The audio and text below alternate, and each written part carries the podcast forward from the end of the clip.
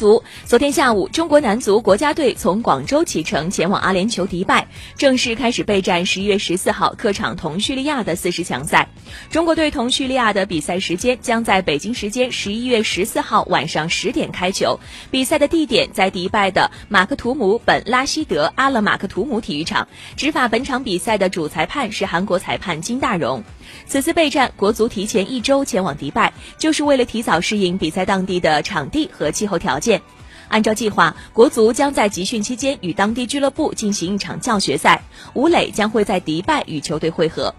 在国足已经结束的四十强赛前三场比赛当中，国足以两胜一平的成绩暂时排在小组第二位，与落后同组的叙利亚两分。